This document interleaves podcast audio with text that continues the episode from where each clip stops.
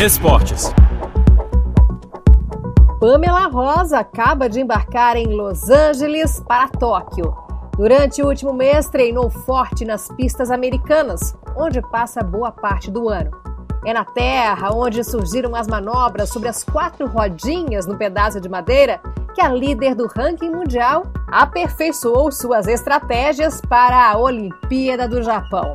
A Califórnia é o destino principal dos skatistas brasileiros, já que o Brasil peca pela falta de estrutura ao esporte. O Brasil não tem uma pista adequada igual tem nos Estados Unidos. Não precisava disso, de todos os atletas ter que vir para os Estados Unidos para depois ir para Tóquio. Por que não a gente ter um centro de treinamento nosso no Brasil e a gente sair do Brasil com todas as energias, com todas as torcidas de todo mundo e poder ir direto para Tóquio? Eu acho que é isso que falta, um pouquinho mais de estrutura e um pouquinho mais de ajuda mesmo do Brasil. Mesmo sem estrutura, o Brasil é uma das potências e referências do skate mundial. Foi o único país, ao lado dos Estados Unidos, a conseguir ocupar todas as vagas olímpicas disponíveis 12 atletas no total.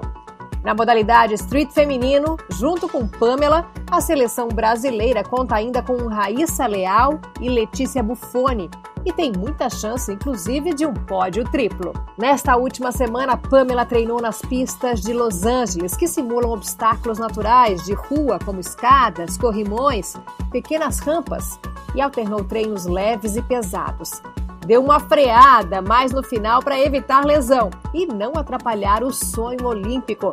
E também foi ajustando o fuso horário, já que o Japão está a 16 horas à frente da Califórnia. Todas as estratégias para tentar subir ao pódio foram desenvolvidas junto com o treinador Leandro Macaé, brasileiro que mora nos Estados Unidos há dois anos. A parceria começou no início de 2021 quando a atleta intensificou o treino para Tóquio. Como ela é fenomenal, é disciplinada, ela na verdade é uma campeã pronta. Né? Eu desenvolvo meus treinos, tenho uma metodologia própria, devido ao skate ser bebê, né, nessa era olímpica, e eu mesmo desenvolvo, sou profissional de educação física também. Esta é a primeira vez que o skate participa de uma Olimpíada. Leandro pratica o esporte há 33 anos, começou quando criança e viu toda a transformação, desde que era um hobby até virar profissão.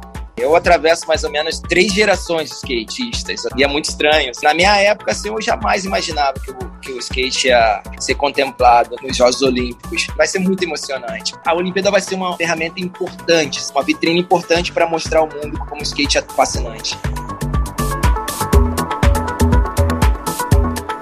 Pamela subiu em skate pela primeira vez aos 8 anos. Hoje, aos 21, e com uma coleção de títulos mundiais, não esquece quando o amigo da irmã chegou na casa dela em São José dos Campos com o skate na mão. Foi paixão à primeira vista pelo skate. Se hoje Pamela vai aos Jogos Olímpicos, temos que agradecer ao amigo Mário Gomes e à mãe de Pamela, Evânia Rosa, que lá atrás tomou uma atitude corajosa. Fiquei fissurada pelo skate, mas eu era bem pequenininha e ele não deixou eu pegar o skate, mas mesmo assim eu peguei, já fui pra rua de casa e comecei a andar. E depois de uma semana e meia, abri um polo esportivo atrás da minha casa e tinha uma pista de skate. Aí esse mesmo amigo da minha irmã foi, chegou em casa e falou: Tia, leva a Paloma pra pista. Aí minha mãe foi e levou. Porém, a gente skatista não gosta de emprestar nosso skate quando a gente tá andando. tava na beira da pista chorando, chorando, chorando. Ninguém queria emprestar o skate. Minha mãe foi, deixou de pagar a conta de água Luiz e comprou o skate pra mim. Nada foi fácil nesses anos de profissão. Pamela conta que sem dinheiro a família teve que fazer muitas escolhas ao longo da carreira da menina, que optou por um esporte que, na época, além de ser marginalizado, não era visto como profissão, nem como um esporte feminino.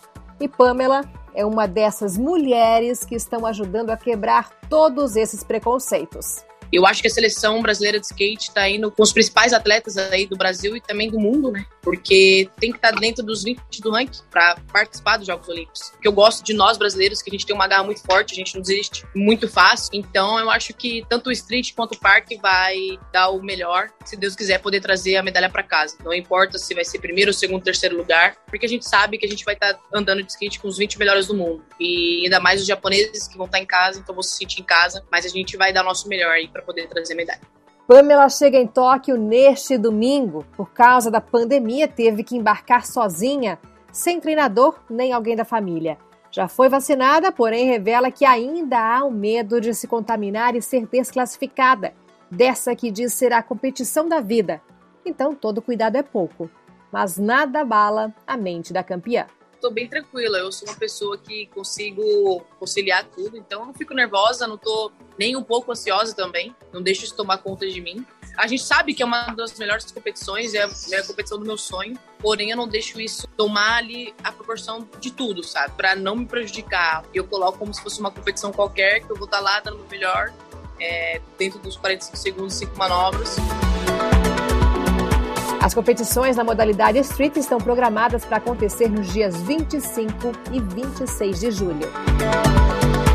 Cleide Clock, de Los Angeles, para a Rádio França Internacional.